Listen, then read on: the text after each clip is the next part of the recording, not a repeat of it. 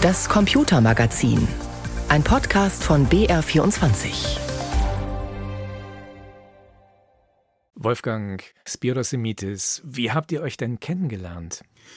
Ich habe 1976 Abitur gemacht, war am ersten Gymnasium in Deutschland, das einen frei programmierbaren Computer hatte und der Informatiklehrer hat zum Ende des Schuljahres dann eben auf die Abiturprüfungen hingesehen. Er kommt vorne und hinten mit dem Stoff nicht durch und hat dann noch schnell Referate vergeben von den Themen, die übrig bleiben.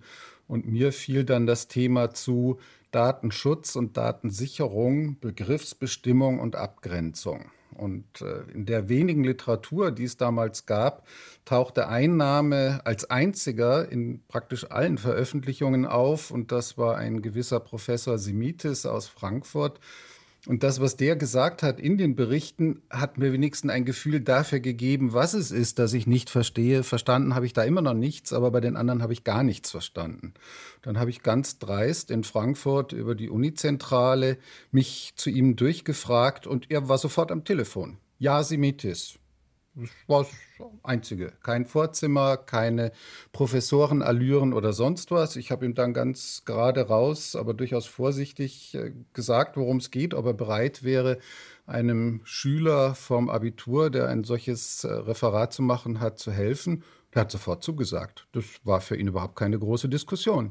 Nur jetzt eben nicht, meint er, sondern wir müssten einen Termin ausmachen, wann wir telefonieren. Und er würde sich vorstellen, dass das dann mindestens zwei Sessions braucht. Eine, um überhaupt mal den Hintergrund zu erklären und dann hätte ich was zu formulieren und dann sollten wir das nochmal durchgehen. Also er hat sofort die Regie übernommen, wir haben Termine ausgemacht, wir haben gut eine Stunde telefoniert, in denen er mir dann die Grundlagen erläutert hat ich habe das Konzept geschrieben, Referat gehalten und die einzige Bedingung, die er gemacht hat, der einzige Wunsch war, dass er anschließend Rückmeldung bekommen möchte und die möge ich auch bitte einsammeln, was denn die Mitschüler, Mitschülerinnen gab es damals keine einzige, was die denn von dem Thema halten und wie die das finden, ob sie es als wichtiges Thema erlebt haben oder was denen dabei sonst so durch den Kopf gegangen ist. Das habe ich gerne gemacht und seine Reaktion am Ende der Rückmeldung war, von ihm aus könnten wir den Kontakt gerne halten, wenn mich das Thema weiter interessiert. Und so ist dann eben auch gekommen. Nun hat Semitis das Thema Datenschutz damals etwas anders gesehen als andere Fachleute oder vielleicht auch nur selbsternannte Fachleute. Was war der Unterschied?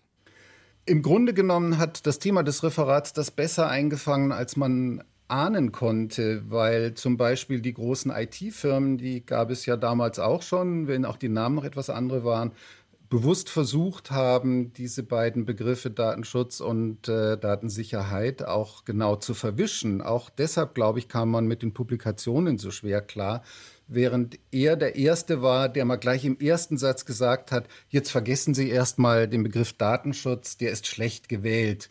Im angloamerikanischen Raum heißt das Thema ja auch Privacy, also Privatheit. Und damit kommen wir doch der Sache schon näher. Es geht eben nicht darum, die Daten zu schützen. Das in der Tat haben Sie völlig recht. Das äh, macht eben die Datensicherheit. Es geht darum, den Menschen zu schützen. Den Menschen zu schützen vor Missbrauch, der mit seinen Daten betrieben werden könnte. Und diese Klarheit, dass man sich eben nicht im Klein-Klein verliert und sagt, da gibt es aber hierzu diese Regelung und dort muss man jenen juristischen Winkelzug beherzigen, sondern dass er von vornherein immer große Bögen gezogen hat und auch von vornherein versucht hat, sich hineinzudenken in sein Gegenüber.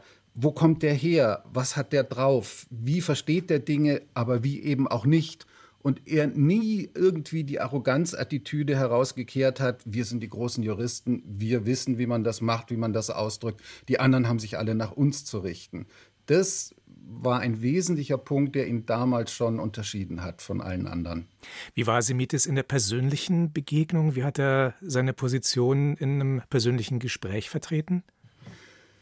Sehr zugewandt, unglaublich aufmerksam. Also leuchtende Augen, die einen auch nie aus dem Blick verloren haben, die alles mitbekommen haben, was man selber auch nur vielleicht an Kunstpause, an Atemaussetzer oder so gemacht hat und gleichzeitig sich selbst immer zurücknehmend.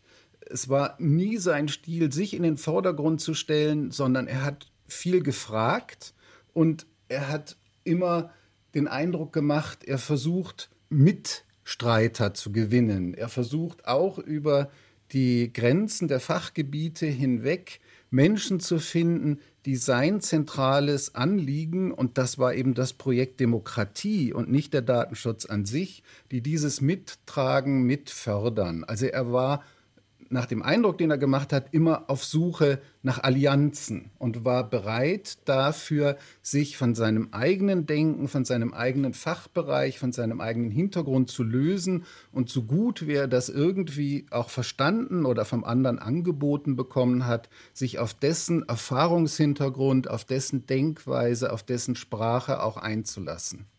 Inwiefern hat denn eine Rolle gespielt, dass er aus Griechenland kam? Eine wesentliche, das kam mal in einem persönlichen Gespräch, das vermeintlich zwischen Tür und Angel geführt war. Ich vermute eher, es war sehr kalkuliert von ihm im Grunde genommen. Hat er eben rausgelassen, dass auf der einen Seite ja in Griechenland die Demokratie erfunden wurde und deshalb eben die Demokratie ja letztlich für jeden Griechen ein elementares Anliegen sein muss. Auf der anderen Seite Griechenland ja einen Militärputsch hatte und er und seine Familie, er war damals noch relativ kleines Kind wohl, sofort davon betroffen war. Die Familie war politisch aktiv in der Sozialdemokratie. Das wurde beim Militärputsch gleichgesetzt mit Kommunismus. Und daraufhin wurden die eben sofort verhaftet und auch eingesperrt. Und er ist durch Flucht aus dieser Situation wieder herausgekommen. Und das Ganze wäre eben so nicht möglich gewesen, wenn nicht damals bei den griechischen Behörden vergleichsweise leichtfertig mit dem Speichern von Informationen über die politischen Aktivitäten und Zugehörigkeiten der Bürger umgegangen äh, worden wäre. Was hat denn Simitis eigentlich als Aufgabe für die Zukunft gesehen, damals, aber vielleicht jetzt auch, was für uns eine Aufgabe für die Zukunft ist? Er hat ja gewissermaßen angefangen, dieses informationelle Selbstbestimmungsrecht für die Bürger durchzusetzen, zu definieren, zu beschreiben, aber es auch zu vertreten. Also, dass dem jeweiligen Menschen seine Daten gehören und dieses eben nicht nur einfach so, sondern weil das die Machtstruktur in einer Demokratie abbildet. Wenn ich eben die autoritären Herrscher, die Fürsten, die Könige, die Kaiser zum Teufel jage und beispielsweise in der französischen Revolution dann ja eben gezeigt sage, das Volk übernimmt die Macht. Und das Volk erwählt sich dann wieder die, die für ihn gewissermaßen als Angestellte in der Rolle von Präsidenten, Kanzlern, Ministern, Ministerpräsidenten zeitlich begrenzt und inhaltlich begrenzt Aufgaben in diesem System ausführen. Aber die Menschen gehören ihnen nicht und übrigens auch nicht die Steuergelder, die verwalten sie treuhänderisch. Es sind die Gelder der Menschen. Dann kann es nicht sein, dass gewissermaßen diese Vertreter, diese Funktionäre im Auftrag des Bürgers den Bürger wiederum so überwachen, dass sie imstande sind, seine Wahl und auch seine Abwahlmöglichkeit dieser Funktionäre zu beeinträchtigen. Wenn die Summe der wahlberechtigten Bürger in einer Demokratie die höchste Instanz ist und bleiben soll, dann muss die die Funktionäre der Macht kontrollieren, aber nicht die Träger der Macht die Bürger wiederum so kontrollieren, dass die ihre Kontrollfunktion überhaupt nicht ausüben können. Da wird dann wieder die Macht auf den Kopf gestellt und da wird auf diese Weise langsam aber sicher gegebenenfalls die Demokratie ausgehöhlt und es werden die Verhältnisse wieder zurückgedreht in Richtung autoritärer Systeme. Das war seine große Sorge und die Perspektive, die Hoffnung für die Zukunft war, dass man das eben ausbaut, dass man den Datenschutz als ein Abwehrrecht, was der Staat nicht darf oder auch die Wirtschaft nicht darf gegenüber dem Bürger, dass man das ausbaut zu, wie er es genannt hat, einer Straßenverkehrsordnung des Datenverkehrs, dass also grundsätzlich festgelegt wird, wer darf wann was über wen wissen und was nicht. Und ein Beispiel dafür ist eben zum Beispiel der Zugriff auf die ehemaligen Stasi-Akten, ist aber letztlich auch das, was wir Journalistinnen und Journalisten tun, das Offenlegen müssen staatlicher Einrichtungen von Quellen, damit sich die Bürger ein Bild machen können, wie arbeiten denn die, die ich qua Wahl beauftragt habe, mit meinen Geldern als Steuern dieses oder jenes in meinem Staat zu tun oder eben auch zu unterlassen. Wie sieht letztlich das Vermächtnis von Simitis aus? Was bleibt von seinen Ideen? Naja, die Hauptidee oder das Hauptanliegen, was ihn motiviert hat und äh, was auch seine Augen immer wieder hat leuchten lassen, im Grunde genommen war eben dieser Wunsch, dieses Kämpfen darum, Mitstreiter zu finden, die gemeinsam mit ihm täglich neu für dieses Konstrukt namens Demokratie kämpfen und damit gegen das Gefühl, dass die Existenz oder das Fortbestehen von Demokratie oder auch ihr Funktionieren selbstverständlich ist, ein Selbstläufer ist, die man als gegeben voraussetzen kann, wie das jeden Tag wieder die Sonne aufgeht und wofür man nichts tun muss.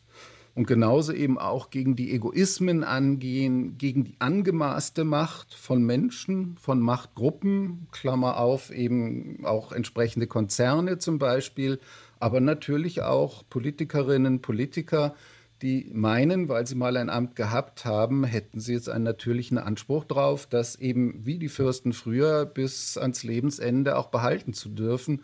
Und äh, alle, die daran wagen, Zweifel zu erheben, müssten weggebissen werden, mit welchen Methoden auch immer. Das war diese Zwiespältigkeit, Zweigeteiltheit von ihm. Auf der einen Seite mit dem Militärputsch in Griechenland im Hintergrund, auf der anderen Seite schon auch mit der Freude darüber, was man mit dem Bundesverfassungsgerichtsurteil damals zur Volkszählung, Datenschutzgrundverordnung, europäische Datenschutzgrundverordnung, was man damit erreicht hat, immer noch weiter wachsam und vorsichtig zu sein und eben auf der Seite der positiv, konstruktiv Besorgten zu bleiben.